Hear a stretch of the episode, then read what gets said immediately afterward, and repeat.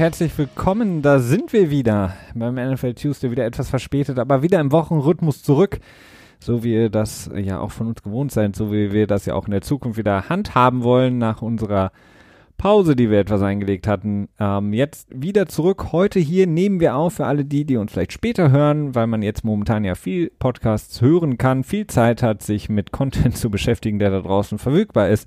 Wir nehmen heute auf an einem Freitag. Äh, es ist Freitag, der, ich weiß gar nicht, 3. April. Ist das korrekt oder ist es der 2. April? Ja, das ist korrekt. Also auch, äh, wir sind auch über die April-Scherzphase hinübergekommen. Zum Glück, ja. Das haben wir geschafft. Das haben wir geschafft und wollen äh, heute so ein bisschen das äh, besprechen, Christian, was wir in der letzten Woche besprochen haben, wo wir angefangen hatten, schon mal so ein bisschen auf die Free Agency zu gucken, die natürlich schon zu großen Teilen abgearbeitet wurde von den Teams in der NFL, aber natürlich auch nochmal den Blick richten auf die Saison, die Entwicklungen, die sich vielleicht noch ergeben hatten in der vergangenen Woche in Bezug auf das weltweit ähm, Problem, nämlich den Coronavirus, der natürlich besonders jetzt die USA voll im Griff hat. Ähm, da Felix, ich muss dich kurz unterbrechen. Ja. ich bin gerade auf ESPN gegangen. Überschrift ganz oben: Can Tom Flecko be elite like his brother Joe? Wer ist denn Tom Flecko? Ist Der Bruder Draft von Joe, denke ich mal. Draft Prospect? ich vermute mal, sonst wird er jetzt hier nicht so äh, gehighlightet werden, oder? Super, um das im Podcast reinzuschmeißen, ohne Ahnung. ja, gut. Da seht ihr, wie, wie, wie sehr wir uns auch immer im Grunde genommen mit dem Draft beschäftigen. Das, das können wir vielleicht auch noch mal kurz für alle, die uns vielleicht auch gar nicht so häufig hören, vielleicht neu hören, erst vor kurzem dazugestoßen sind. Christian und ich haben ähm, relativ wenig, äh, eigentlich seitdem wir uns mit Football beschäftigen, ähm, mit dem Draft als solchen beschäftigt, beziehungsweise mit dem, was im Vorfeld eigentlich da einmal los ist. Es gibt ja jetzt, viele von euch mögen das vielleicht auch oder interessieren sich auch vielleicht dafür, sehen das auf jeden Fall zuhauf. Viele, viele News, viele Berichte, ähm, vor allen Dingen aber auch sehr, sehr viele Mock-Drafts, sprich sozusagen Fantasie- Draft, Fantasieauslosung, wie sich der Draft vielleicht äh, geben könnte dann äh, den wir dieses Jahr wahrscheinlich, höchstwahrscheinlich komplett digital so erleben werden. Ähm, wir sind jetzt keine großen Freunde von, weil das eben so ein, ähm, ja, wie so ein, so ein bisschen wie so ein Lotteriespiel ist. Man Und weiß trotzdem genauso Experten wie alle anderen auch, ne? Genau, also alle sind Experten für den Draft, weil man kann im Grunde genommen da nichts falsch machen. Das ist genauso. Du, was du machen kannst, ist runtertraden. Das heißt, ähm, nicht, dass wir uns natürlich nicht dafür insgesamt interessieren. Wir interessieren uns natürlich schon für den Prozess. Wir interessieren uns natürlich für die Spieler, die dann in die Liga kommen, aber erst, wenn sie dann wirklich dann auch ähm, gedraftet wurden, sprich wenn ähm, Vertragsverhandlungen aufgenommen werden können oder die Rechte an äh, Spielern in dem Moment oder an den Vertragsverhandlungen mit Spielern vergeben werden durch den Draft, dann interessieren wir uns auch so dafür, dass wir natürlich auch die Sachen dann beleuchten und uns anschauen. Das heißt, ihr werdet auch hier natürlich im Podcast darüber dann dementsprechend, wenn es soweit ist, genug erfahren, um damit dann in die kommende Saison zu gehen. Nur das Ganze davor ist halt so ein bisschen, ja, ist so ein bisschen äh, T-Satz lesen. T-Satz lesen. Es ist ein bisschen so, als wenn man sich jetzt, wenn man jetzt irgendwie zehn Leute zusammenholt und jeder macht jetzt irgendwie so einen Mockdraft, sind jetzt irgendwie zehn verschiedene Mockdrafts oder vielleicht auch nur acht, aber ähm, es ist genauso, als würdest du jetzt irgendwie zehn Leute auf der Straße befragen, wer ist der beste Quarterback, dann kriegst du wahrscheinlich auch irgendwie sieben verschiedene Meinungen und sich darüber zu streiten, äh, ist halt ja relativ wenig weitführend, aber eben natürlich das, was im Sportjournalismus oder generell im Sportberichterstattung äh, gang und gäbe ist, ähm, sich darüber zu streiten, wer ist der größere Experte oder wer hat irgendwas gesehen, was andere nur nicht gesehen haben. Deshalb ähm, kurzer hast du, nicht, hast du noch nicht die ganzen Schlagzeilen gelesen von den ganzen äh, äh, Football-Experten, die dann sagen, ich habe 100 Stunden Film gegrindet und ja. bin zu dem Schluss gekommen. Mel Kiper äh, ist immer schön, kann man sich anschauen. Der arbeitet sogar für das von dir gerade eben angesprochene Magazin ISBN oder den äh, Medienkonzern ISBN. Gibt's das überhaupt noch, das Magazin? Ich weiß es ja, bestimmt. Nee, ist doch Sports Illustrated. Sports Illustrated ist die ja. Printversion kaputt gegangen. Eigentlich sind alle Printversionen kaputt gegangen. Äh, es gibt ja nur noch The Athletic, ähm, was auch irgendwie so eine War sehr, Sports Illustrated eigentlich wirklich auch, haben die auch so Sportjournalismus betrieben? Ich kenne das immer nur aus, aus amerikanischen Serien, dass sich das irgendwelche Dads mit auf die Toilette genommen haben. Nee, die haben schon, äh, das war schon wirklich kein schlechtes Magazin insgesamt. Ähm, also als Printversion war schon, war schon gut. Wahrscheinlich so, kann man vielleicht ähm, einordnen. Ähm, seriöser als die Sportbild, äh, wenn es die noch in Print gibt. Ähm, vielleicht eher sowas wie der Kicker. Mhm ähm, aber eben auch für mehrere Sportarten. Ich weiß gar nicht, ob Kicker damals nur für Fußball oder, naja, egal. Ja, die hatten, waren glaube ich so 80 Prozent Fußball und haben so immer so ein bisschen anderen Kram, glaube ich, auch drin gehabt, wenn ich das richtig in Erinnerung habe. Auf der letzten Seite auch übrigens Ergebnisse des Volleyballs.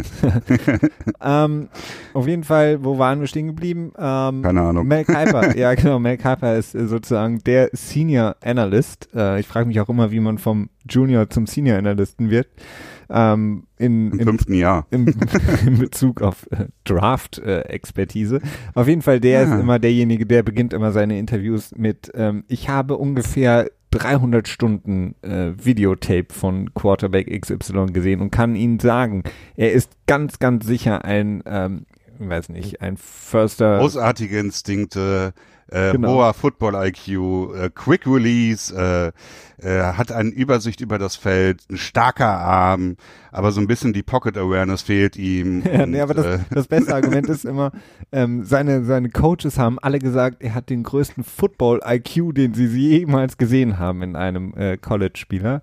Und er wird mit Sicherheit innerhalb der ersten zehn gedraftet, ähm, dann später. Pro ready. Also genau. das heißt, kannst du direkt als Starter slotten und äh, in drei Jahren dir den nächsten Quarterback suchen.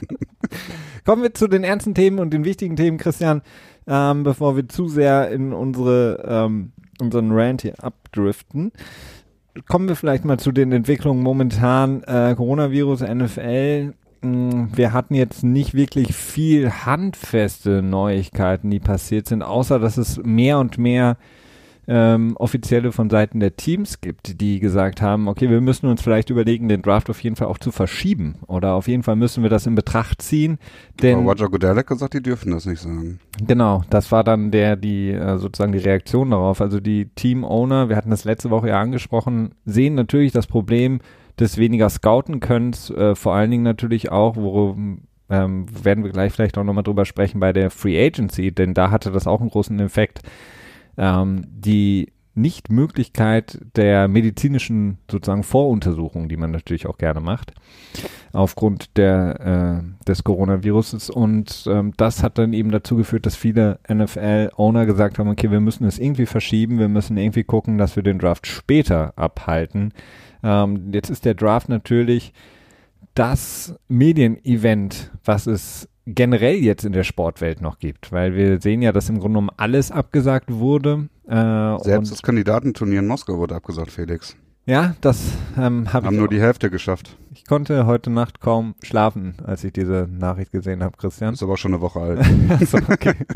Auf jeden Fall, der Draft ist natürlich im, im Lichte dessen, dass alle äh, möglichen Sportevents abgesagt werden das ja, Zugpferd, was Mo momentan überhaupt noch äh, irgendwie in Sachen Sport unterwegs ist und äh, für die NFL sowieso seit jeher und vor allen Dingen in den letzten Jahren, als es immer mehr natürlich auch zu einem ja, Event geworden ist, extrem wichtig, was natürlich die Generierung von Geld angeht. Und deswegen hat Roger Goodell dann den Teambesitzern gesagt, okay, ich weiß nicht, ob man es Maulkorb nennen kann, aber er hat ihnen gesagt, ich möchte dazu jetzt nichts mehr von euch öffentlich hören. Wir halten es so ab, wie wir es geplant haben, sprich mit wahrscheinlich komplett digitaler Ausführung. Was bedeutet, dass von diesen ganzen Prospects, äh, Prospects also den Spielern, ähm, die prognostiziert werden, nicht nur von Mel Kiper, sondern auch von anderen Leuten in die ersten Runden, die dann normalerweise immer schon äh, dort vor Ort sind live, die werden dann alle ähm, ähm, ja, wahrscheinlich, ich weiß gar nicht, wie viele Kamerateams dann oder Kameras dann äh, bei denen zu Hause installiert werden müssen, äh, damit man dann eben sozusagen die Live-Reaktion hat von all dem, was dann passiert, äh, wenn dann eben ein Spieler gepickt wird. Ja, es ist äh, extrem wichtig für das Feeling im Draft, damit, dass man sehen kann, dass Jerry Jones sich richtig freut, wenn sie dann den Spieler draften können, den sie draften können. Äh, das, es gibt keinen Draft ohne diese Bilder, ne?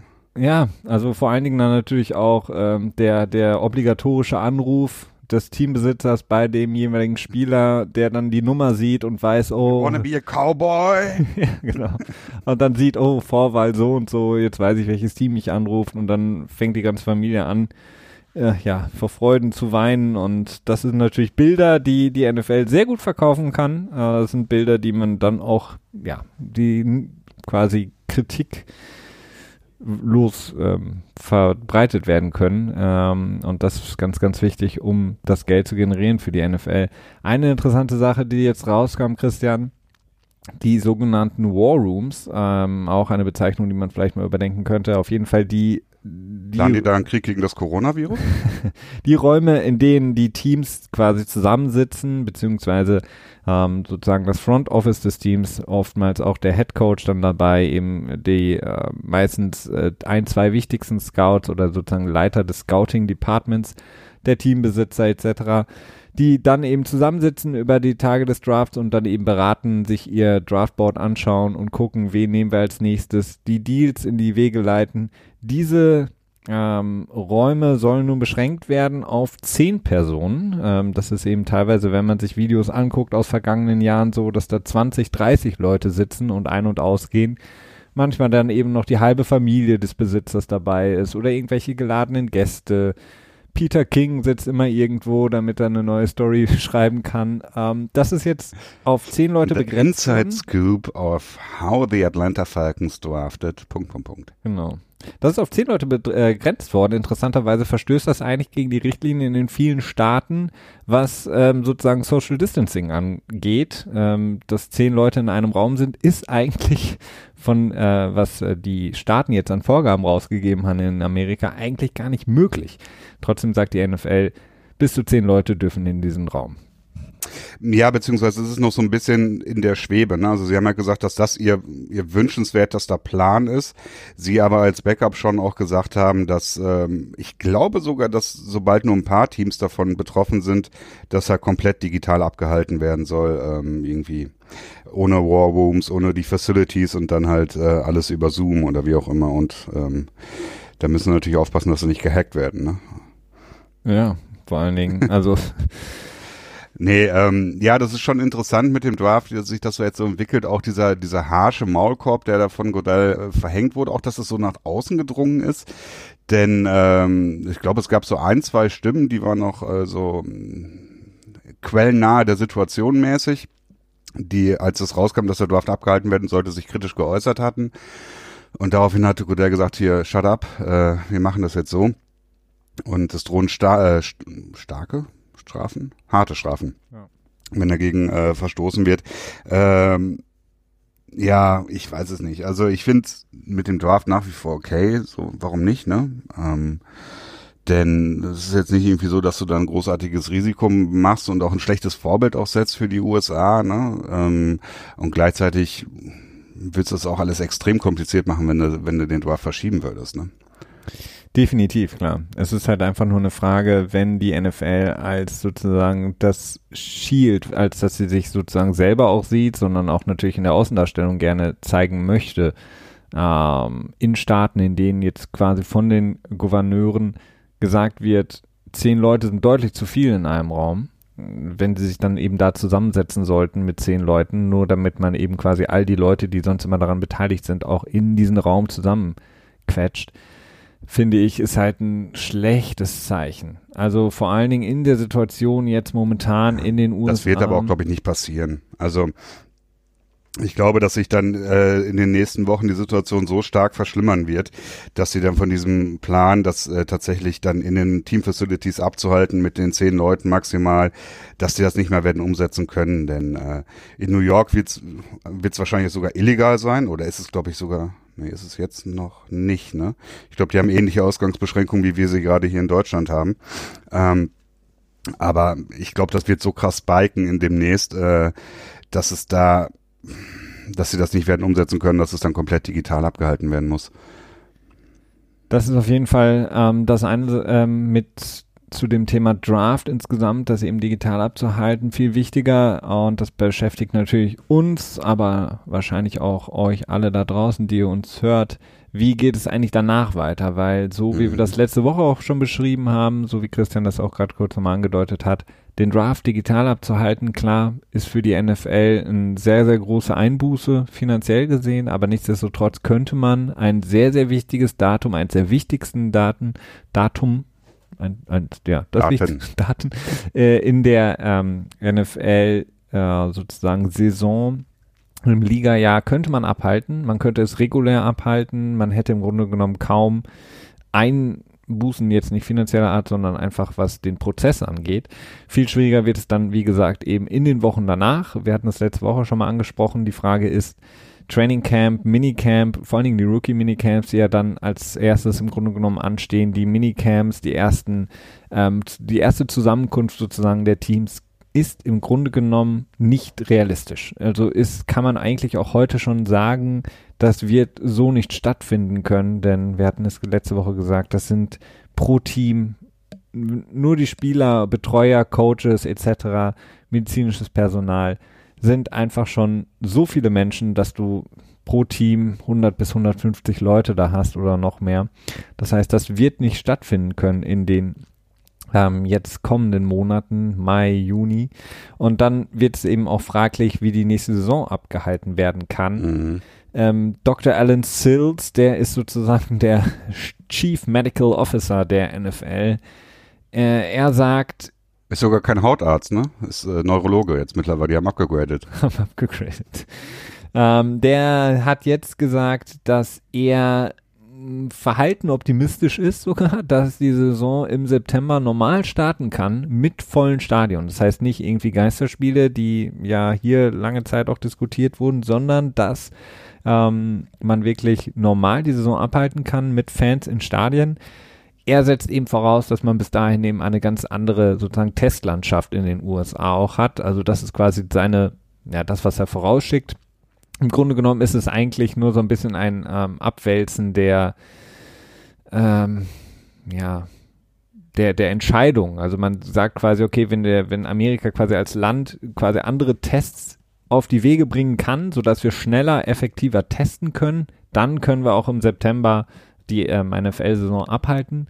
Ist das nicht der Fall, ist es natürlich schwierig. Das äußert er so jetzt nicht, aber das kann man zwischen den Zeilen lesen. Sollte das bis dahin nicht der Fall sein, ist natürlich eine Saison mit Stadien, Fans im Stadion kaum denkbar. Und ähm, so wie das ja auch in Deutschland häufig und lange diskutiert wurde, macht es überhaupt Sinn, ohne Publikum zu spielen. So ist es in Amerika noch viel, viel mehr Teil des Ganzen, die Fans im Stadion, vor dem Stadion, das drumherum ähm, kann man sich eigentlich kaum vorstellen und ist natürlich auch ein extrem großer Faktor für die NFL, was die was im Grunde genommen der Verkauf der Rechte angeht, also der Bildrechte, die sie eben verkauft haben in ihren TV-Deals, da keine Fans zu haben, leere Ränge zu haben, im Grunde genommen ja auch ein leises Stadion zu haben. Äh, wenn man sich vorstellt, irgendwie New Orleans im Superdome, der ist auf einmal mucksmäuschen still, ist wirklich eigentlich kaum vorstellbar für mich. Ich muss ehrlich sagen, das ist eine sehr attraktive, ähm, attraktives Szenario für mich, finde ich. Denn äh, ein Stadion quasi komplett leer, du hörst ja alles, ne? Ja, du hörst, du hörst jedes, jedes, Audible vom Qu äh, Quarterback, du hörst jedes Fuck, jedes äh, Shut up und jede Kommunikation unter den Spielern. Ne? Also das ist, das hat schon was sehr Interessantes, muss ich sagen. Puh, ja, aber es ist auch, ja, dann, dann wird es vielleicht nur noch zeitverzögert übertragen werden, äh, damit, damit man, damit ja, stimmt, damit Weil die FCC dann kommt, ne? Genau, und die schneiden dann im Grunde genommen ja. alles raus. Also es, wie gesagt, also der äh, Chefmediziner der NFL sagt eben, wenn wir das Testverfahren, ja. so wie das jetzt eigentlich weltweit noch gar nirgend in keinem der Länder, nicht mal wirklich Südkorea, so wirklich so explizit funktioniert, dann kann er sich das vorstellen, sonst nicht. Ja, das funktioniert ja auch nur dann mit den äh, Antikörpertests, ne? War das richtig? Es gibt ja diese PCA-Tests, das sind die, die jetzt im Moment schon gemacht werden, wo äh, das Genom quasi von dem Virus äh, gesucht wird ne? und, und bestätigt wird, glaube ich, bei dem Test. Und der PCA-Test äh, und der Antikörpertest, der ist quasi einer, der dann irgendwann kommen könnte demnächst der dann so ein bisschen aussieht wie äh, ein Schwangerschaftstest, glaube ich, wo man ne, wo du so, mhm. so einen Wegwerfartikel quasi hast, wo dann nicht mehr irgendwie was ins Labor rein muss oder so. Und wenn der kommt und wenn der auch in der höchst, höheren oder benötigen Stückzahl quasi verfügbar ist, nur dann ist wirklich, also das ist völlig offensichtlich, dass nur dann überhaupt an eine NFL-Saison zu denken ist. Denn ähm, kannst ja nicht sagen, okay, das ist Sport, das ist äh, interessant für die Massen, deswegen äh, machen wir für die andere Vorschriften. Ne? Das ist ähm, Und so ein, und so ein Teambetrieb, selbst wenn du den massiv zusammenstutzt, hast du äh, 65 äh, Spieler im Kader plus einen Coaching-Staff von im Durchschnitt mal wegen 20 plus Physicians plus äh, Ballboys und so weiter. Also was ja, also selbst wenn du selbst wenn du es zusammenstutzt, wird du ja auf 150 Menschen pro Team kommen mhm. und ähm, das wird wahrscheinlich ja, also es ist sehr schwierig, ne? Ja, eigentlich, also wie gesagt, ich kann es mir, ähm, konnte es mir letzte Woche nicht vorstellen, je im Grunde genommen, je näher wir auch in kleinen Schritten dem Start der Saison kommen, desto weniger kann ich mir das Ganze vorstellen. Ähm, und ja, ich kann eigentlich, ja, mir, auch wenn es schwer ist, nicht wirklich vorstellen, dass diese Saison stattfinden kann. Nun, ähm, die NFL, Christian, ist aber natürlich trotzdem irgendwie versucht, sie weiterzumachen. Wir hatten angesprochen die Free Agency, die wir noch so ein bisschen weiter betrachten müssen, weil wir hatten es letzte Woche nur kurz angesprochen, beziehungsweise die ganz, ganz großen Namen nur angesprochen. Ähm, es ist, ähm, ich hatte es angesprochen, in Zeiten, in denen im Grunde Lass uns noch eben kurz ja? bei Corona bleiben, oder? Okay, du hast noch. Ähm, ja, also ich meine, es gibt ja mehrere Szenarien. Ne? Es wurden ja ah, auch ja. so Szenarien in, in den Raum geschmissen nach dem Motto, dass äh, die NFL so äh, sich auf eine einsame Insel zurückzieht und dort quasi spielt. Ernsthaft? Ja, das habe ich zumindest mal gelesen. Ne? Also das, ich muss okay, da direkt welcher, irgendwie so. Welcher Besitzer hat denn eine groß genug Insel? Ja, welcher nicht, ist eher die Frage, oder? äh, äh, Green Bay wahrscheinlich nicht, aber das ist ein anderer Grund dafür. Nee, ähm, ich musste irgendwie direkt so an Mortal Kombat oder so denken. Das ist ja auch immer so dann irgendwie diese Battle Royale Szenarien, wo die dann auf so einer einsamen Insel sind oder so. Ähm, was hältst du denn jetzt mal rein theoretisch von so einem Szenario? Ich meine, das ist natürlich erstmal extrem amüsant, aber trotzdem, lass uns das mal irgendwie äh, durchschauen.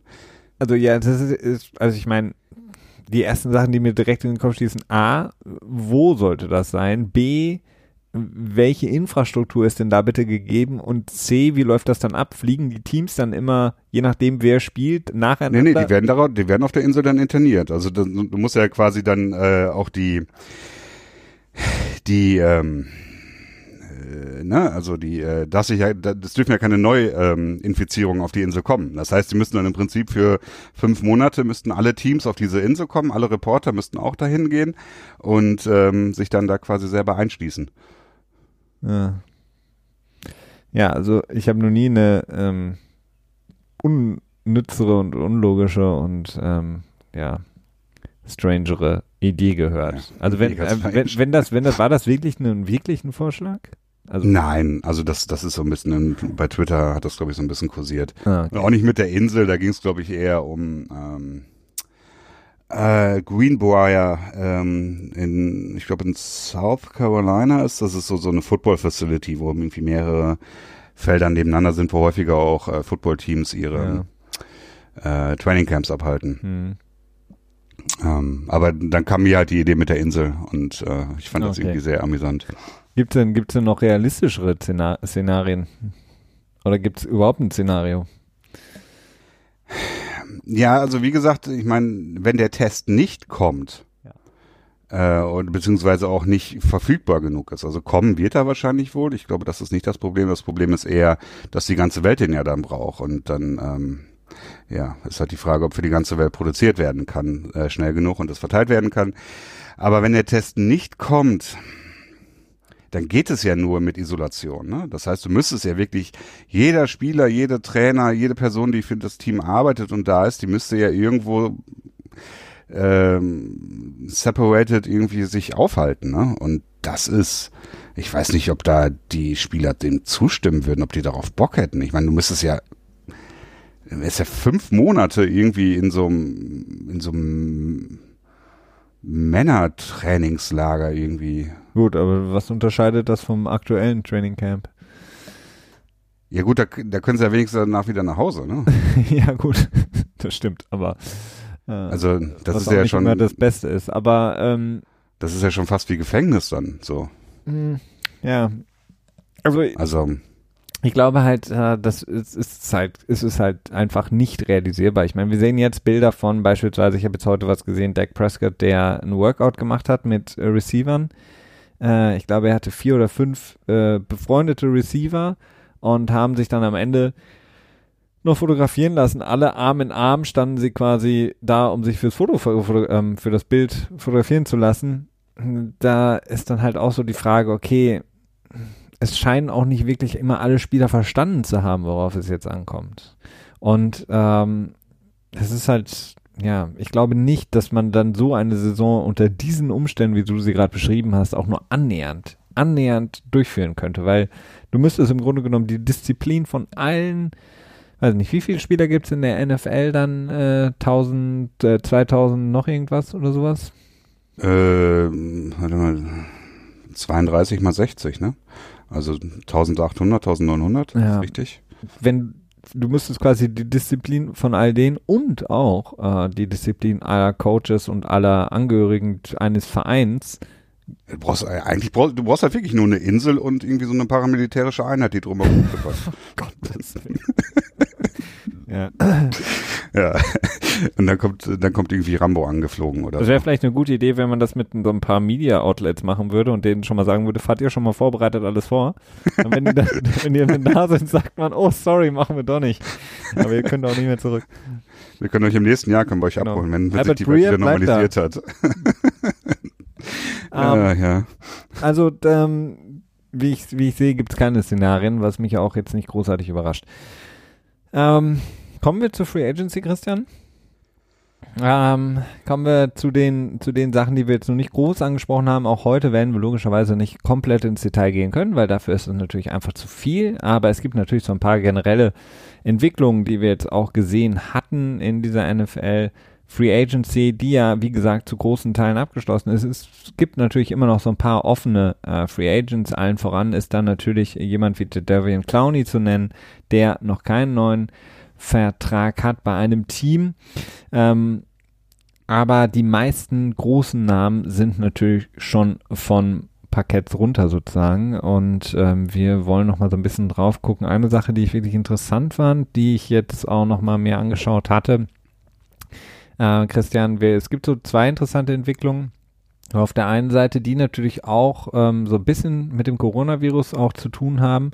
Und zwar, dass ähm, viele Deals geplatzt sind, beziehungsweise es schwierig war für viele Teams, so haben sie es selber berichtet, eben diese medizinischen ähm, Untersuchungen durchführen zu können. Sprich, diese sportmedizinische Untersuchungen bei Teams, die natürlich auch beispielsweise mit Blut äh, Proben und so weiter einhergehen. Das heißt, das ist natürlich in Zeiten von Coronavirus extrem schwer. Jüngstes Opfer, da weiß ich jetzt nicht genau, ob es wegen Corona war, aber auf jeden Fall ähm, Eli Apple, der eben nicht zu den Oakland Raiders jetzt geht. Ähm, das sind so Sachen, aber wir hatten das eben auch bei anderen Deals gesehen und eben auch von Teams berichtet gehört, die eben gesagt haben, es ist sehr, sehr schwierig. Möchtest du jetzt wirklich dein medizinisches Personal irgendwo hinschicken, um einen Spieler zu untersuchen oder irgendwie einen neutralen Raum zu finden, wo man eben den Spieler dann sportmedizinisch untersuchen kann? Oder sagt man irgendwie, ja, das Risiko ist vielleicht ein bisschen zu groß. Das trifft jetzt natürlich nicht nur, nicht unbedingt auf so, sagen wir mal, die Top 25 Free Agents, aber ähm, natürlich für die Spieler, die vielleicht nicht ganz so große Namen sind in dem Metier, auf die hat das natürlich schon einen großen Einfluss, weil eben Teams eher sagen, ah, ich warte jetzt erstmal lieber und deswegen noch kein Signing sozusagen stattfinden konnte.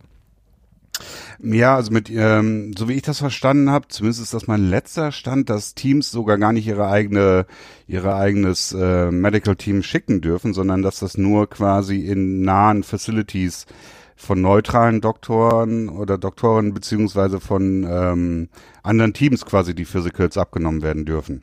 Ja. Also sprich, das heißt, sie können die gar nicht losschicken und dann ist natürlich auch das Problem, dass an, andere Teams andere Toleranzen haben, sag ich mal, für gewisse Verletzungen oder oder Gesundheitsbilder oder wie auch immer du es nennen möchtest.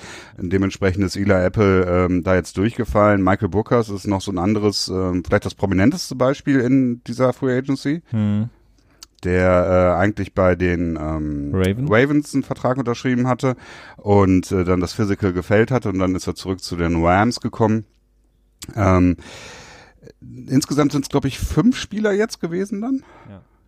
Ähm, also es ist doch noch äh, insgesamt relativ wenig gewesen. Also ich hätte gedacht, dass es mehr wird, denn gerade mit diesen Physicals ist das ja schon immer so eine Sache, die äh, ja, die ich mir schon schwer vorstelle, wo es, glaube ich, auch große äh, Diskrepanzen gibt zwischen verschiedenen Teams. Definitiv, ja. ja das, das ist auf jeden Fall eine Sache. Ähm, auf der anderen Seite gibt es natürlich auch noch eine andere Entwicklung, die sehr interessant ist in dieser Free Agency insgesamt, und zwar, dass ähm, wir deutlich im Vergleich zu den letzten, wenn wir jetzt mal sozusagen uns den letzten CBA, sozusagen diesen Zeitraum anschauen von ähm, gut zehn Jahren bis eben jetzt, äh, kurz vor der Free Agency wurde ja das neue, der neue Rahmenvertrag geschlossen. Die Verträge, die jetzt in dieser Free Agency geschlossen wurden, sind deutlich kürzer. Also etwas, Christian, was du ja, wärst du Spielerberater, ähm, auf jeden Fall auch all deinen Klienten immer raten würdest, macht kürzere Verträge, macht kein, mhm. lasst euch nicht auf fünf Jahre ein, äh, zwei, drei Jahre ähm, ist auf jeden Fall viel, viel besser, denn wir wissen, die TV-Deals, also sprich das Geld, was die NFL immer wieder neu verhandelt mit den Sender, Senderanstalten, vor allen Dingen natürlich da Fox, CBS, ESPN und NBC, das steigt und wird auch in den kommenden Jahren sehr, sehr krass ansteigen, was zur Folge hat, dass dementsprechend natürlich auch das Salary Cap deutlich mehr wachsen kann, was dann zur Folge hat, dass eben Verträge auch besser ausgestattet werden können. Das heißt, jetzt einen Fünfjahres-Deal zu machen, ist nicht so clever. Jetzt ein Zweijahresdeal zu machen, ist deutlich cleverer, damit man eben quasi dann viel früher wieder die Möglichkeit hat, sozusagen entweder mit dem Team oder eben auch in der Free Agency nochmal neues Geld verdienen zu können. Ja, das ist halt die Sache, dass, dass Verträge werden halt sehr schnell obsolet und deswegen, ich meine, für die NFL ist es natürlich super, weil das dann immer wieder neuen Medienbass gibt, denn jedes Jahr gibt es einen Spieler, der auf der Position, auf jeder Position mehr oder weniger wieder den highest deal ever unterzeichnet. Ähm, ja, ja, ich hätte vergessen, das Telefon auszumachen. Entschuldigung. das, Roger, ähm, das ist Roger Goodell, der hat dir gesagt, du sollst aufhören zu reden. Genau. Ähm, nein, aber das ist halt relativ. Nervt das? Ich höre es gar nicht, jetzt höre ich es. Ah, schön. Ah, ja, Musik. okay. Ähm, ja, es ist halt relativ unsinnig, denn äh, solange die Verträge halt nicht am prozentual am Salary Cap gemessen sind, ist eine Messung relativ schwachsinnig und dementsprechend wäre es am sinnvollsten, für jeden Spieler immer möglichst kurze Deals zu haben oder halt eben extrem hohe Garantien in dem Vertrag drin zu haben, bis ins dritte Jahr zum Beispiel hinein. Ähm, wir haben es jetzt bei Murray Cooper, den hatten wir, glaube ich, letzte Woche auch schon angesprochen, fünf Jahre, im Prinzip nur für zwei Jahre Garantien. Äh, also im dritten Jahr kann er ohne Probleme gecuttet werden. 20 Millionen pro Jahr, ein ziemlich straightforward Deal, also ziemlich simpel aufgebaut. Ähm, ein sehr, sehr schwacher Vertrag für ihn. Ähm, denn wenn er nach drei Jahren quasi immer noch einer der besten Wide Receiver der Liga ist, also ein Top 10 Wide Receiver meinetwegen, ähm, dann ist er wieder massiv unterbezahlt, hat aber, ist aber noch zwei Jahre unter Vertrag und hat dann keine Handhabe dagegen vorzugehen. Ja. Und genau das ist eben eine Entwicklung, die jetzt passiert ist, wahrscheinlich eben einfach auch, weil die vor allen Dingen ja auch die Verträge mit den Senderanstalten, also das, wo sozusagen das Gros des Geldes für die NFL herkommt, eben auch in den vergangenen Jahren immer wieder neue Rekordverträge waren. Natürlich ist immer jeder neue Vertrag, meistens dann auch genauso wie bei Spielern auch immer ein neuer Rekordvertrag, aber das Wachstum ähm, war eben sehr, sehr stark. Und da haben offensichtlich die Spielerberater oder auch Beraterinnen, gibt es ja auch sehr, sehr viele, gelernt und haben ihren Klienten dann gesagt, okay, mach lieber oder wir sollten uns hier darauf einigen, eben einfach ein bisschen kürzere Verträge zu machen, die nicht den, den, den Teams dann auch die Möglichkeit geben, ähm, beispielsweise Signing-Bonus und so weiter und so fort, über die komplette Zeit zu äh, verteilen, sondern eben möglichst kurzes zu halten, so dass wir immer wieder die Möglichkeit haben, auch nach neue, neues Geld zu bekommen in der Free Agency. Genau, ja. Und das ist, also es ist ja grundsätzlich eine kluge Entscheidung und jetzt mit dem neuen CBA natürlich noch mehr, denn zum einen steigt ja der, der, der Teil des Kuchens, den die Spieler ähm, an den gesamten Einnahmen haben, von 47 auf 48,5 Prozent, teilweise sogar 48,8, wenn der ominöse Media-Kicker eintritt, ne, Felix? Ja. Und ähm, zum anderen, weil natürlich die neuen Verträge auch noch ausgehandelt werden, sprich, ähm, ist nach dieser Saison fängt der erste, glaube ich, ne? Und nach mhm. der übernächsten kommt dann, glaube ich, kommen dann die nächsten beiden Sender, meine ich, die dann verhandelt werden. Ähm, sprich, dann werden neue Verträge ausgehandelt und dann kommen unter Umständen noch Amazon, Twitter, die ganzen Internetkonzerne dazu, die unter Umständen dann auch noch die digitalen Streaming-Rechte sich erwerben wollen, wo dann sogar noch mehr Geld reinkommen könnte. Und dementsprechend wäre es dann durchaus möglich, wenn das Salary Cap jetzt bei 200 Millionen ist, dass das Salary Cap in drei Jahren vielleicht bei 300 Millionen ist, also wirklich ein massiver äh, hoher Sprung ist und äh, dann ist natürlich dein, deine 20 Millionen pro Jahr, wenn dann in, in drei Jahren dann nur noch 30, äh, wenn dann quasi 30 Millionen pro Jahr entsprechend, ähm, tja, und dann sitzt er aber mit 20 Millionen fest, ne? Dementsprechend kurzer Vertrag gut. Vergiss bitte bei den Streaming-Angeboten und äh, Übertragungen bitte nicht Nickelodeon, Christian. ich ich, ich habe mir die Augen gerieben, weil ich dachte, es ist vielleicht ein verfrühter April-Scherz, aber es ist irgendwie kein April-Scherz gewesen. Auf jeden Fall ähm, hat die NFL, wir haben es ja angesprochen, in dem neuen Rahmenvertrag, den neuen CBA, der geschlossen wurde, gibt es jetzt auch ein weiteres Playoff-Spiel, denn wir haben ja mehr Teams jetzt, die sich für die Playoffs qualifizieren können in der NFL. Das heißt, wir haben ein weiteres, unglaublich wahrscheinlich spannendes, ähnliches Wildcard-Game. Und ähm, dieses Extraspiel ähm, soll jetzt, glaube ich, auch co-gestreamt werden, wenn ich das richtig gelesen habe, von Nickelodeon. Genau. Ähm, den Kanal, den man zuletzt vor 30 Jahren geguckt hat, so ungefähr. Ähm, interessant, weil äh, ich hatte irgendeine Überschrift gelesen, dass die NFL natürlich krampfhaft versucht, äh, neue Zielgruppen zu erschließen. Ich habe mich dann gefragt, was ist diese Zielgruppe? Sind das die, die 5- bis 12-Jährigen, die man jetzt irgendwie mit der äh, mit auf die NFL eintrichtern will? Ähm, keine Ahnung. Ja, ist eigentlich, eigentlich ziemlich, äh, ziemlich naheliegend, ne? Jetzt, wo Pop Warner Football nicht mehr gespielt werden, ja, gespielt wird vielleicht sogar oder gespielt werden darf, teilweise. Es gibt ja immer mehr Berichte darüber, obwohl ich habe einen interessanten, eine interessante Reportage gelesen. Nee, das war sogar beim The Daily Podcast, wo ein, ähm, das war irgendwie in Texas oder so, wo ein Highschool-Football-Programm geschlossen wurde aufgrund der CTE-Geschichte, Ja. dann aber vier Jahre später wieder geöffnet wurde, äh, weil sie gesagt haben, oh, wir hätten eigentlich gerne Football. Ähm, also dementsprechend Ja, die gut, junge war auch- Generation auch wieder anfixen. Ne? ne? Ja, naja. Also insofern, äh, ja, junge Generation holen sie da ab, wo sie sind. Ähm, und ähm, wir müssen halt erstmal erstmal warten, bis YouTube ihr eigenes TikTok entwickelt und dann kann die NFL vielleicht auch auf, äh, auf dem dann was machen, um dann die jungen Leute abzuholen. Lass uns doch mal workshoppen, Christian. Äh, wer sind denn dann die Announcer bei Nickelodeon? Hm. SpongeBob? Gronk und Hannah Montana?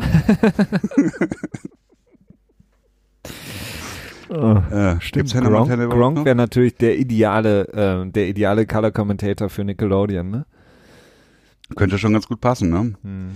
Keine Ahnung. Ach, ich, ich, so, ja. Antonio Brown für den Juice.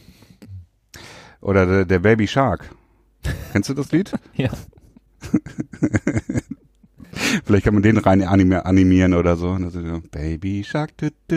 Also es ist, es ist wirklich eine, eine sehr, sehr skurrile, aber okay. Ähm, ich weiß es nicht. Wahrscheinlich gehört, ich habe keine Ahnung, da bin ich nicht firm genug. Nickelodeon eher auch irgendwie zu einem dieser äh, Medienkonglomerate, die sowieso schon mit der NFL irgendwelche Verträge haben und des, deswegen ähm, wird dann da halt irgendwie, ja, geschaut, dass man das auch noch dort, stre dort streamt. Also es wird ähm, logischerweise nicht nur auf Nickelodeon laufen, sondern eben auch auf Nickelodeon. Ähm, wahrscheinlich werden dann die Kinder den Fernseher aus dem Fenster werfen, wenn irgendwie, keine Ahnung, der Zac Ja, Efron-Film ausgemacht Das, äh, wird und dafür dann NFL gestreamt wird. Aber Ah ja, stimmt. Es gibt einen Triple Header, ne? Also alle, ähm, also die beiden Wildcard-Spiele werden auf Samstag, Samstag und Sonntag gelegt, sodass dann an jedem Tag drei Spiele sind.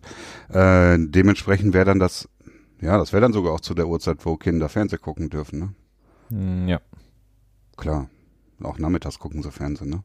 Ja, ja, ich weiß es nicht. Ist halt so ein Gimmick und kostet die NFL ja auch nichts, ne? Ja, eben. Das ist, das sollte eigentlich hinhauen. Kommen wir zu den weiteren äh, Deals, Christian, die wir so ein bisschen in der Free Agency gesehen haben. Wie gesagt, wir haben letzte Woche schon Tom Brady natürlich angesprochen, die, die, zumindest die großen Namen auf dem Quarterback-Markt, Drew Brees, der ähm, bei, mit einem rundum fast identischen Vertrag bei den äh, New Orleans Saints bleibt. Ähm, AJ Green, der einen Franchise Tag bekommen hat, Chris Jones, äh, Defensive Tackle, der äh, Defensive Tackle, Defensive End, der äh, Kansas City ähm, auch Franchise Tag, äh, Dak Prescott mit dem Franchise Tag, Äh, Philip Rivers, der, wie gesagt, ja, aus Kalifornien zu Frank Reich nach Indianapolis geht, da nochmal für ein Jahr auch für 25 Millionen unterschrieben hat. Mary Cooper hast du schon angesprochen. Ähm, Shaquille Barrett von Tampa Bay, der auch Franchise Tag bekommen hat. Und ähm, das sind so ein bisschen so die großen Namen. Calais Campbell hatten wir angesprochen. Aber es gab da natürlich noch andere. Gibt's gibt's Deals oder interessante Free Agents Signings, die für dich noch herausstechen, die wir auf jeden Fall noch mal erwähnen sollten oder die vielleicht auch für unsere HörerInnen interessant sind? Äh, jetzt putzt du mich hier, puttest du mich hier aber auf den Spot. ja, ich, ich hab, haben wir, haben wir, hatten wir das nicht vorbereitet, Christian?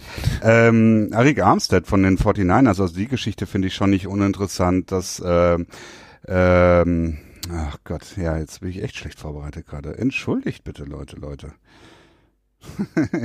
ähm, ja. Also Arik Armstead, dass die 49ers ihre Defensive Line so ein bisschen ähm, verkleinert haben hm, ja. Ne? Denn ähm, nach dem Trade, aber sich jetzt mit, mit Eric Armstead committed hatten, ist natürlich schon nicht uninteressant. Äh, brauchen natürlich auch Joey Bosa, der, in, naja, jetzt noch ein bisschen hin, bis er quasi in Vertragsrelevanz bekommt, aber äh, nicht uninteressant.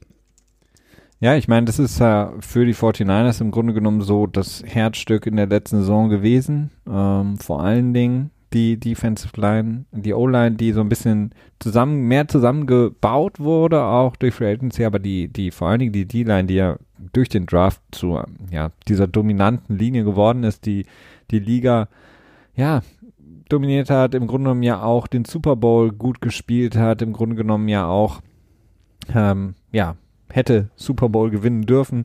Ähm, das möchtest du natürlich irgendwie halten, weil das einfach auch so wichtig ist für dein komplettes Spiel. Ähm, diese D-Line, die ja auch so sehr die Offense von äh, San Francisco getragen hat, dass sie einfach ähm, nicht viel zugelassen haben, so viel Druck ausüben konnten auf den gegnerischen Quarterback, was dann wiederum auch in die Hände gespielt hat von Kyle Shanahan, weil er eben dann sein, ja, vielleicht auch mittlerweile etwas unorthodoxes, weil eben so etwas aus den Jahre gekommenen ähm, Laufspiel einfach durchziehen konnte, weil er einfach mhm. immer die Führung oder häufig die Führung im Rücken hatte und sich einfach darauf verlassen konnte, dass seine D-Line ähm, nicht dafür verantwortlich sein wird, dass der Gegner schnell punktet, sondern dass man da wirklich äh, das Spiel extrem in Länge ziehen kann und dann eben mit dem Laufspiel auch gewinnen kann. Und von daher ist es natürlich einfach so das Herzstück, muss man sagen. Ja, und auf der anderen Seite die Colts, die schon auch nicht uninteressant geworden sind. Ne? Also jetzt mit Philip Rivers haben sie auf jeden Fall einen kompetenten Quarterback am Start. Ähm, die Defense noch weiter geboostet mit DeForest Buckner, der durchaus in der Lage ist, gut zu sein. Ja, auf jeden Fall. Also definitiv, also die Colts äh, sneaky good, würde ich mal behaupten. Glaubst du denn, Philip Rivers ist ähm, der äh, gut genug ist oder äh, das Upgrade, was sie brauchen, was ihnen gefehlt hat mit Jacoby Brissett, der Spieler. Ich meine, wir waren jetzt letztes Jahr auch nicht schon an dem Punkt, wo wir gesagt haben, okay, die Indianapolis Colts sind jetzt schon so gut, äh, dass sie im Grunde genommen ganz vorne mitspielen können und man hat es dann auch ja in der Saison ja, das, gesehen. Also das das würde ich jetzt noch nicht gesagt. Sie waren halt das Team, was halt in kürzer, nah, naher Zukunft pieken kann, ne? weil sie halt so viel äh, junges Talent hatten, gleichzeitig super viel Cap Space und noch ein bisschen extra Draftkapital von dem Deal mit äh, den Jets war das, ne? Ja. Wo sie von drei auf sechs runtergedroppt sind und die Jets Darnold gedraftet haben. War, so war das, glaube ich, ne? Mhm. Also insofern halt ein, Team mit sehr viel Potenzial. Ähm, ist halt immer so ein bisschen die Frage, wie es im Receiving Core aussieht, denn äh, T.Y. Hilton ist so nach wie vor, ja, ne? Verletzungsanfällig, klar. Und äh, danach wird es dann auch ein bisschen dünner, beziehungsweise wird es ein bisschen dünner. Aber es ist sehr interessant, was die Colts aufstellen. Also ich äh, denke, ich finde, dass sie sich gut entwickeln und, und wenig Fehler machen. Ähm, dann gibt es auf jeden Fall noch ähm, die äh, Cowboys, die ich äh, ganz interessant fand, die ähm, ja sich ähm, noch nicht einigen konnten mit Dak Prescott. Ich meine, diese Geschichte ist jetzt auch schon länger andauernd. Ähm, jetzt neuer Head Coach ähm, McCarthy der so ein bisschen einen anderen Weg mitgebracht hat. Sie haben in der Free Agency mehr gemacht, als sie das Cowboys es sonst so getan haben in den vergangenen Jahren. Das heißt, ähm, er hat offensichtlich ähm, vielleicht sich etwas durchsetzen können, da gegen Jerry Jones, oder vielleicht hat er auch von Anfang an etwas mehr Handhabe bekommen, um den Job überhaupt anzunehmen. Ähm, sie haben dann, wie gesagt, diesen Deal, der für sie sehr, sehr gut ist, an Mary Cooper gegeben. Eben diese fünf Jahre, 100 Millionen. Ähm, Dak Prescott, wie gesagt, das Franchise-Tag. Vielleicht ist aber auch das so eine Sache, Dak Prescott, der vielleicht auch, was wir gerade eben angesprochen haben, einfach jetzt sich denkt, okay, dann warte ich noch ähm, und ähm, unterschreibt dann nächstes Jahr einen richtig dicken Vertrag, entweder bei den Cowboys oder wo, vielleicht woanders. Ähm, und ähm, Byron Jones hatten wir letzte Woche schon ähm, angesprochen, den sie abgegeben haben, aber dann immer wieder auch äh, kleinere Deals gemacht haben. Jetzt zuletzt Alden Smith unter Vertrag genommen haben. Ich weiß nicht, ob du ihn noch kennst, Christian. Kannst du dich ja. noch an ihn erinnern? Einer, der. Haben wir neulich noch über ihn geredet, der am Flughafen Bombe gesagt hat? Ähm, ja, wobei das, ich glaube, das weiß man gar nicht mehr so genau, ob das wirklich so der Fall war. Ja, ja, aber das, so ist er mir in Erinnerung geblieben und ich meine, wir hatten sogar vor ein paar Monaten sogar im Podcast über die Story geredet und das war doch der, ne? Ja, ja, genau. Also, ja, ja. Ähm, aber insgesamt ja einer der vielleicht die, die es nicht mehr wissen, ein ja der bei den 49ers unter dem ähm, Defensive Coordinator, mir fällt jetzt gerade der Name nicht ein, der jetzt äh, die D-Line betreut bei den Dallas Cowboys, wirklich sehr, sehr großen Erfolg hatte. Einer der ja, meist Defensive Ends oder Outside Linebacker in der Liga war, als er reinkam, wurde Defensive Rookie of the Year auch, glaube ich, also ein extrem, extrem gefährlicher Pass Rusher, der leider seine Karriere viel zu früh äh, weggeworfen hat, im Grunde genommen, ich glaube, sechs oder sieben Mal ähm, erwischt wurde, ähm, Driving under Influence, also ähm, unter irgendwelchen Mitteln Auto gefahren ist, mehrfach Fahrerflucht begangen hat, ähm, dann glaube ich in eine Messerstecherei, Schrägstrich Schießerei verwickelt war, ähm, häusliche Gewalt war dabei, äh, Verstöße gegen ähm, Auflagen, sich eben dieser Frau nicht wieder zu nähern, etc. pp. Also mehrfach in ähm, ja, Rehabilitationszentren waren und äh, es nie wirklich geschafft hat, zurückzukommen. Also ein sehr, sehr überraschendes Signing, dass sie ihn da zurückgeholt haben. Alan Smith, wirklich, naja, ähm, strange im Grunde genommen so ein bisschen für mich, dass er zurück ist. Aber viel wichtiger eigentlich für die Cowboys sind ähm, dann Terry Poe, den sie äh, geholt haben für die Defensive Line, Greg Sörlein, den ähm, ja, haben sie geholt. Die haben ja auch ähm, Fassel, den, ja, den ähm, Special Teams Coordinator auch von den Rams loseisen können. Ähm, das ist ähm, schon so lustig. Haha, Clinton Dix, der ähm, dann jetzt kommt zu den Dallas Cowboys und da so ein bisschen Jeff Heath vertreten soll. Also und Jared McCoy darfst du nicht vergessen, den sie wirklich auf einen sehr angenehmen Vertrag äh, wieder teamseitig bekommen haben, meines Erachtens. Genau. Drei Jahre, 18 Millionen ist ähm, ein Schnapper. Das ist wirklich ein, ein, guter Schnapper und insgesamt natürlich auch einige ähm, ja aus dem Team, die eben längere Zeit da waren, eben dann auch haben gehen lassen. Ähm, Heath hatte ich angesprochen, der eigentlich immer ein solider, guter Safety war für die Cowboys. Also da ziemlich viel gemacht. Ich bin da mal gespannt, äh, wie da auch McCarthy dann vielleicht so ein bisschen das Ruder rumreißen kann, ob er sich auch vielleicht insgesamt mehr durchsetzen kann, denn man hatte ja immer so ein bisschen das Gefühl bei Jason Garrett, er gehört zur, zur erweiterten Familie der Joneses, aber man hatte nie so wirklich das Gefühl, dass er auch ein ja, wirklich was zu sagen hat, wirklich Entscheidungen treffen kann. Ich habe das Gefühl, dass McCarthy das kann und darf, sonst hätte es vor allen Dingen so ein Signing von Alden Smith nicht gegeben. Ja, unabhängig davon, dass ich das Signing nicht cool finde, aber insgesamt ähm, scheint es so zu sein, dass er da vielleicht das hat, was er ja auch lange Zeit in Green Bay nicht so wirklich hatte. Ähm, von daher, da bin ich mal sehr gespannt, wie die Cowboys sich machen. Ja, ähm, ja. Ich bin mir nicht so sicher, ob die Cowboys jetzt äh, im Moment wirklich besser sind als im letzten Jahr wirken irgendwie so insgesamt so ein bisschen auf mich wie so, ja, konnten das Level so ungefähr halten irgendwie. Also ich weiß nicht, ob sie sich wirklich verbessert haben. Aber gut, es kommt noch der Draft dazu und da muss ich natürlich auch zeigen, ob die Defense vielleicht nochmal einen Schritt nach vorne machen kann. Ähm, hast jetzt schon eine relativ beeindruckende Front Seven, ne, mit äh, Jalen Smith, äh, LVE und Leighton Van Der Esch. Ähm, Gerald McCoy. Äh, Genau, Jetzt. McCoy, dann ähm, der Marcus Lawrence und äh, Poe, den hat's ja eben auch schon angesprochen. Mhm. Äh, ja, gut, ja. Also vielleicht sind sie marginal besser und äh, sie waren ja letztes Jahr jetzt auch nicht unbedingt, ja, obwohl vielleicht schon, ich weiß es nicht, keine Ahnung. ist schwer zu sagen, ist schwer zu sagen. Ähm, Offens ja. Ja, ich, gut, aber die Division ist jetzt auch äh, durchaus so äh, gewinnbar. Ja, die Division ist von einer der interessantesten und äh, vielleicht auch kompetitivsten. Ähm, wenn die Giants könnten vielleicht Jahren nächstes so. Jahr äh, könnten nächstes Jahr wieder anfangen gut zu werden, wenn Dave Gettleman dann endlich gefeuert wird. ja, das könnte gut sein.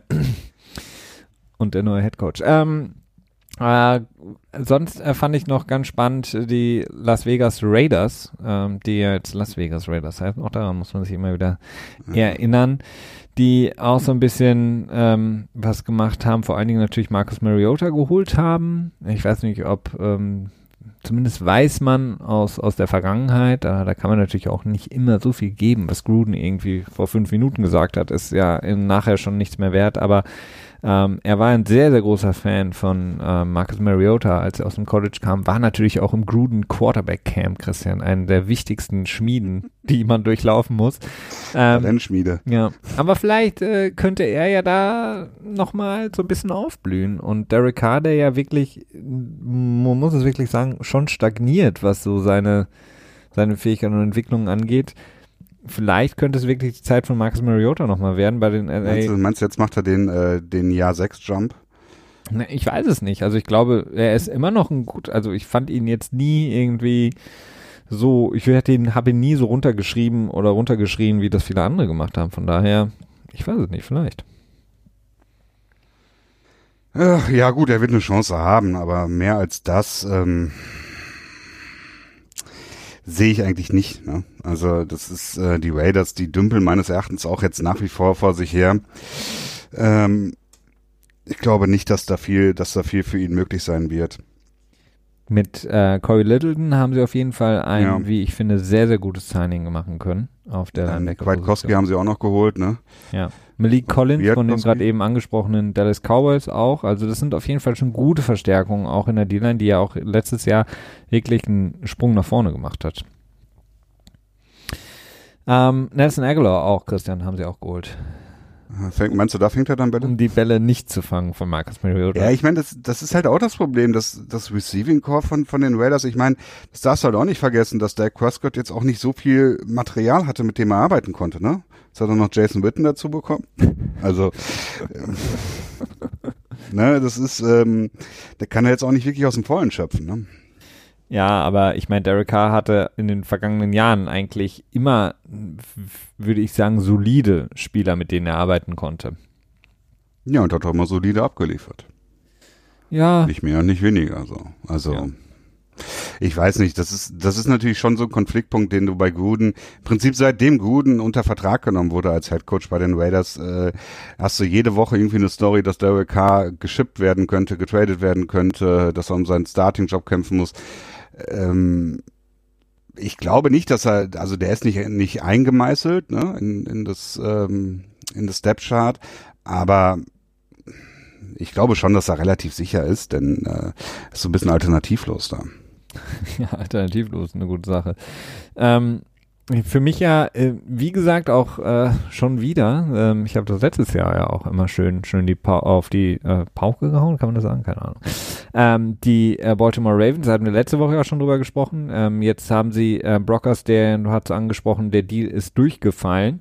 Ähm, dafür haben sie jetzt Derek Wolf geholt von den ähm, Denver mhm. Broncos. Auch ein sehr solides, gutes Signing. Ähm, ja Insgesamt halt, halt, wenn du halt, ja, wenn, wenn, wenn du. Verletzungsanfällig, ne? Das ist so und. Ja, aber ich meine. Nicht ganz so stark. Aber es ist halt guter Ersatz, ja. Ja, vor allen Dingen halt ein extrem guter Ersatz, weil wenn, wenn du ihn als sozusagen Hoffnung für mehr Sex im nächsten Jahr unter Vertrag nimmst, dann ist, bringt es halt nichts. Dann wird, wird es, wirst du sich, äh, dich selber enttäuschen. Aber wenn du ihn quasi in so eine Defense setzt wie von den, ähm, ja, Baltimore Ravens, eins der Teams, das am meisten geblitzt hat, das ja die am meisten, aggressivsten auch gespielt haben, im Grunde genommen mit ihrer äh, Front.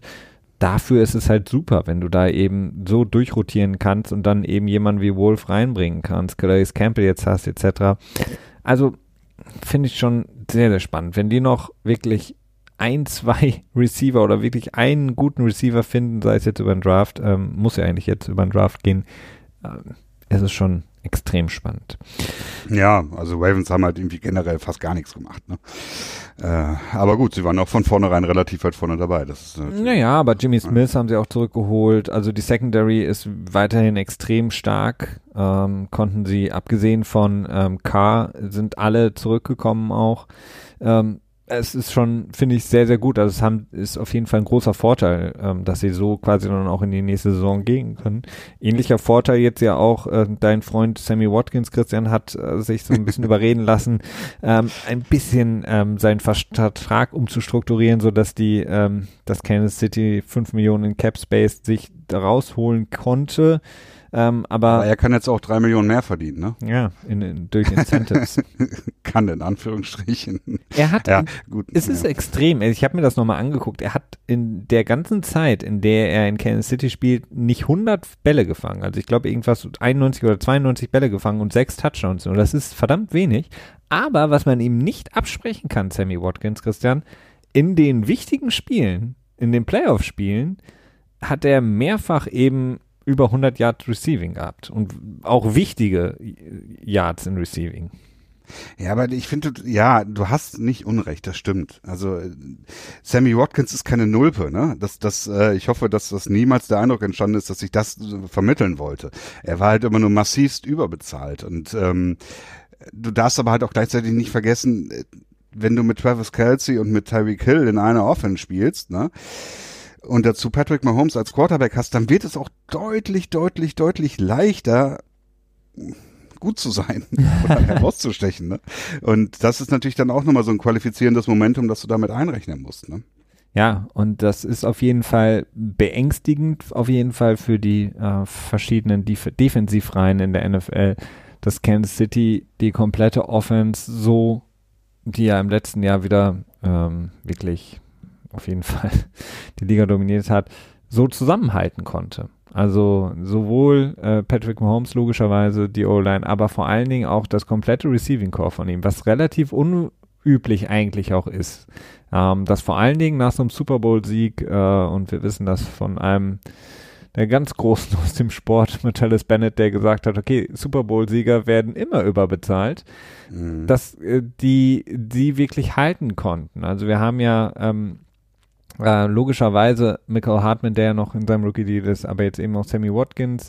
Ähm, wir haben äh, ja auch Robinson, den sie nochmal für einen, ja, im Grunde für nichts für ein Jahr verlängert haben. Also, ja, das finde ich schon sehr erstaunlich und ähm, ist für Kansas City natürlich ein unglaublicher Vorteil, dass sie mit dieser äh, ja, identischen Defense, ach, Offense, Entschuldigung, einfach so weitermachen können. Ja, und sie sind halt auch einfach extrem nah am Cap dran.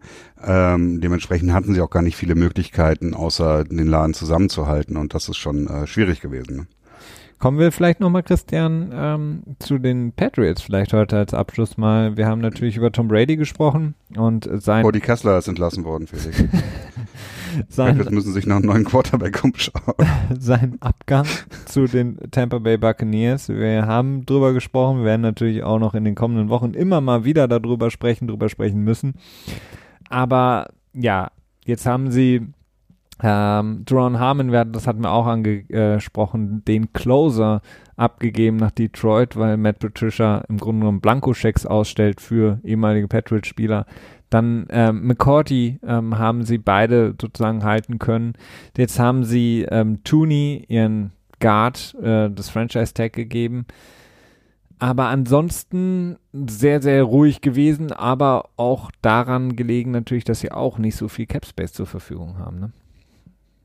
Ja, und auch die Frage ist jetzt auch, ich meine, leider wird man sowas nie von Bill Belichick hören, dass er sagt, okay, wir befinden uns jetzt in einem Neugruppierungsjahr, Rebuilding, wie auch immer du es dann nennen möchtest, Rebuilding Light, ne, je nachdem, mit welcher Intensivität, Intensität das verfolgt wird, ist natürlich dann, ähm, ist das Team, ich weiß nicht, ich weiß nicht, ob Bill Belichick so überzeugt davon ist und mit dieser Inbrunst in diese Saison hineingeht, dass er sagt, mit Stidham kann ich äh, um die Playoffs mitkämpfen, ne? als äh, Starting Quarterback. Ähm, oder ob er sagt, ja gut, wir müssen rebuilden, aber dann verstehe ich auch nicht so ganz, warum McCourty resigned wird, ne? Denn er ist halt nicht Teil der Zukunft so. er ist jetzt halt auch schon älter, ne? Ja. Und das Team ist sowieso generell sehr alt. Es fehlen junge Spieler. Ähm, liegt viel daran, dass die Drafts in den letzten Jahren nicht so optimal gelaufen sind. Zum einen, weil Picks ähm, quasi gesperrt wurden, zum anderen, äh, zum anderen, weil Spieler massiv enttäuscht hatten, äh, ne, mit ähm, Ely, wie hieß er nochmal mit Vornamen? Ely? Ähm, der Defensive End, ähm, Ah, ach ja. Tackle, ähm, Der dann. Coney? Con nee, Coney Ely? Nee. Ähm, ich weiß, wen du meinst. Ja, der dann nochmal. 2014 war das, glaube ich, ne? Ja, Ja, der das war, glaube verletzt ich, raus war First dann. Round Pick. Genau, den, ja. hm. Und dann halt ein Jahr einen First Round Pick verloren und jetzt ähm, ja, also es ist schwierig bei den Patriots, sehr altes Team. Äh, Ist natürlich jetzt interessant zu sehen, wie sich Stidham schlägt, aber ich meine, okay, ein Viertrunden Quarterback, was willst du großartig von ihm erwarten? Ähm, Chance, dass er ein, ein solider Starter ist, liegt bei, keine Ahnung, 1 zu 10? So, oder du denn- vielleicht 1 zu 5? Also, Glaubst du denn, dass die Patriots ähm, den unüblichen Move machen und vielleicht hochtraden könnten, um einen Quarterback ja, womit? früher Wohin? in der ersten Runde zu holen?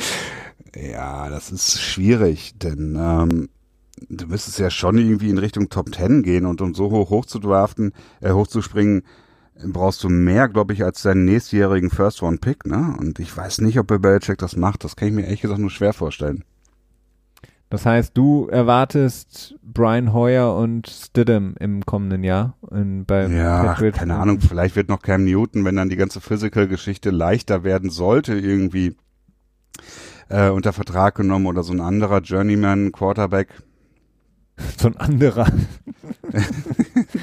so. Ja, halt so, so, so ein nicht offensichtlicher Starting Quarterback. Ja, ja. Sowas Mhm. meine ich, ne? Ähm, keine Ahnung, wer weiß, was die Bengals draften, ob dann ähm, Andy Dalton völlig obsolet wird und dann so, ne? Das sind ja so einige Szenarien sind da ja noch möglich. Irgendein Quarterback wird dann noch reinkommen bei den Patriots, aber ich glaube nicht, dass das ein Quarterback sein wird, über den sich die Fans der New England Patriots, ähm, ja, wo sie verlocken werden. Das glaube ich nicht. Ja gut, aber die gibt es ja auch einfach nicht mehr. Ja gut, das, das wäre dann halt ein Quarterback, den du draften könntest, ne? Wenn du sagen könntest, okay, wir tra traden jetzt in die Top Ten und ähm, Herbert oder sowas, keine Ahnung, ne? Also, aber das, das glaube ich nicht. Das kann ich mir schwer vorstellen. Dazu, ähm, das ist zu teuer. Ja, kann ich mir eigentlich auch nicht vorstellen. Was aber dann im Umkehrschluss ja dann logischerweise auch bedeutet, ich meine, wenn Tom Brady es im letzten Jahr nicht geschafft hat, mit einer so großartigen Defense, mit der Offense genug zu produzieren, dass man weit kommt, würde es ja auch bedeuten, dass das Team jetzt mit einem deutlich, deutlich schwächeren Quarterback im Grunde genommen mh, nicht mal mehr um die Playoffs spielen kann. Ja. Also ich glaubst glaub, du, dass das Team die- ist nominell schon schlechter geworden als im letzten Jahr? Ne? Mhm. Also das, das ist das Erste. Äh, auf dem Papier, wie es Mhm. dann immer so schön heißt. Und dann ähm, ist die Quarterback-Situation mit Sicherheit auch schlechter geworden. Äh, ich, also ich sehe sie im Moment nicht irgendwie als, als Playoff ähm, Contender. Ähm, nun ist natürlich schon extrem spannend, wie mächtig ist Bill Belichick wirklich, ne? Also wie stark. Wie kann er das Team dann noch noch hochcoachen, ne? Vielleicht findet er ja auch Wege, irgendwie doch noch äh, Spiele zu gewinnen. Aber ähm, ich kann es mir im Moment nur schwer vorstellen. Dein ähm, jetzt nach, sagen wir mal, 98% Free Agency äh, vor einer Saison, von der wir nicht wissen, ob sie wirklich stattfinden kann. Dein X-Factor Under the Radar Team momentan, wo du sagen würdest, haben nicht so viele Leute auf dem Zettel, glaube ich, die könnten, sagen wir mal, einen ähnlichen Sprung machen wie meinetwegen jetzt San Francisco. Es muss jetzt nicht unbedingt nur Super Bowl sein, aber die eben von relativ schlecht zu relativ gut auf einmal hochspringen. Hm, sag du erstmal deins, dann kann ich noch ein bisschen überlegen. Ich ähm, glaube so ein bisschen, auch wenn ich äh, insgesamt diesem ganzen Team das nicht so wirklich äh, wünsche, aufgrund ähm, ja, vieler, vieler Argumente, irgendwie Washington. ich weiß es nicht. Also da, das Team ist irgendwie insgesamt so, das ist alles so dysfunktional in diesem kompletten Gebilde. Ich glaube aber, dass Ron Rivera ein sehr, sehr guter, sehr, sehr fähiger Coach ist.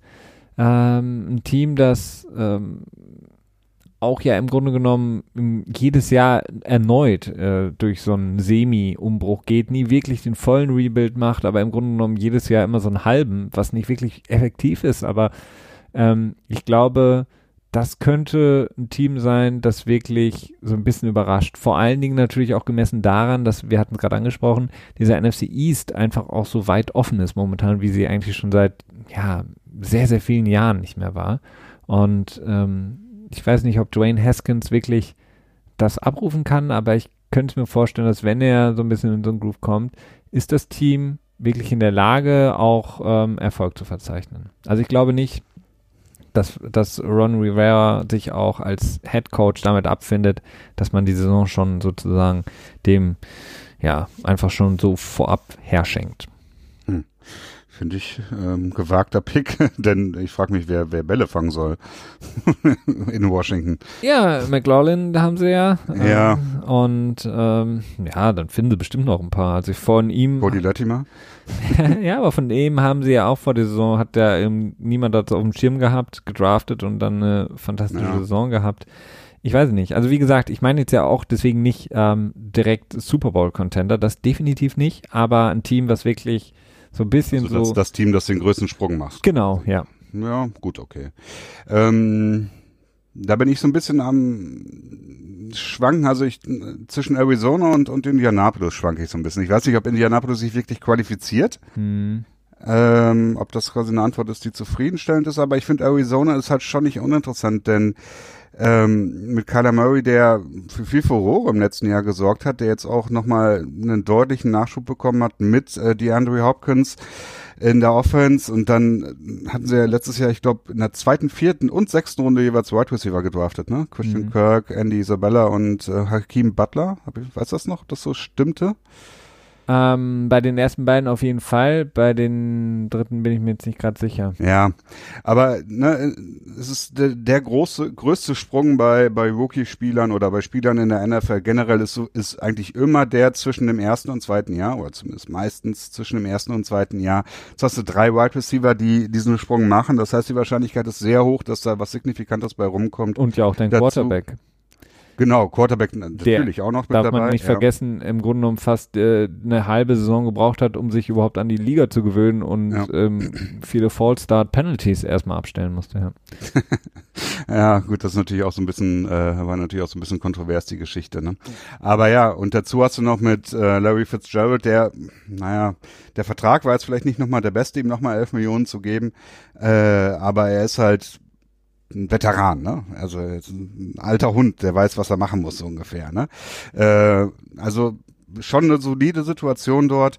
Dementsprechend ähm, würde ich, glaube ich, die, die Cardinals dann in, de, in dem Fall so nennen. Ja, ist auf jeden Fall ein sehr realistischer Pick. Also ich meine, sie haben ja auch in ihrer O-Line nochmal richtig überbezahlt, muss man im Grunde genommen sagen, mit ähm, Humphreys, wenn ich mich jetzt richtig aus dem Kopf erinnere. Ja, ähm, DJ Humphreys die man relativ viel Geld, aber generell wurden ja O-Liner auch dieses Jahr wieder sehr gut bezahlt. Ja. Ähm, viele schlechte haben viel Geld bekommen. Ne? Also, also viele, naja, schlechte nicht, mittelmäßige haben dann irgendwie alle so die Standard 10 Millionen bekommen pro Jahr, so, so ungefähr. Von daher auf jeden Fall ein interessanter ähm, Pick oder auf relativ wahrscheinlicher Pick auch, dass sie einen großen Sprung machen, denn alles andere wäre eine Enttäuschung, muss man natürlich auch dazu sagen. Ach ja, jetzt sind wir wieder ich, Also das Thema. ist Enttäuschung. Arizona hat halt noch den Vorteil zu sagen, so gut, okay, wir sind jetzt im zweiten Jahr von Kyler Murray, so, das, unser Super Bowl Window ist noch offen, ne, mit dem billigen Rookie-Vertrag. Also Enttäuschung noch nicht, leichte Enttäuschung. Leichte Enttäuschung, okay. Ähm, Guck, haben wir doch eine Stunde voll bekommen, ne? Haben wir doch, ja, Gott sei Dank. Ich dachte mir auch schon, das wird keine zehn Minuten dauern heute, aber wir haben es dann doch wieder geschafft. Ähm, das es dann auch schon ähm, soweit dann für uns heute. Ich danke dir, Christian. Ähm, genieß die Zeit, äh, in der es in den nächsten Tagen sehr schön warm wird und du zu Hause sein musst. Ja, das äh, Schicksal, unter dem wir alle leiden. Das Schicksal, unter dem wir alle leiden, aber ähm, wir sind natürlich auch weiterhin für euch da, auch wenn euch das wahrscheinlich wenig bringen wird insgesamt. Nichtsdestotrotz ähm, ähm, sind wir weiter für euch da und werden auch in der kommenden Woche dann wieder mit einem Podcast für euch aufwarten, mit Themen, die wir uns bis dahin noch irgendwo aus den Fingern kratzen müssen, weil viel gibt es nicht, aber wir hoffen trotzdem, dass es euch gefällt. Macht es gut, bis dahin, ciao, ciao.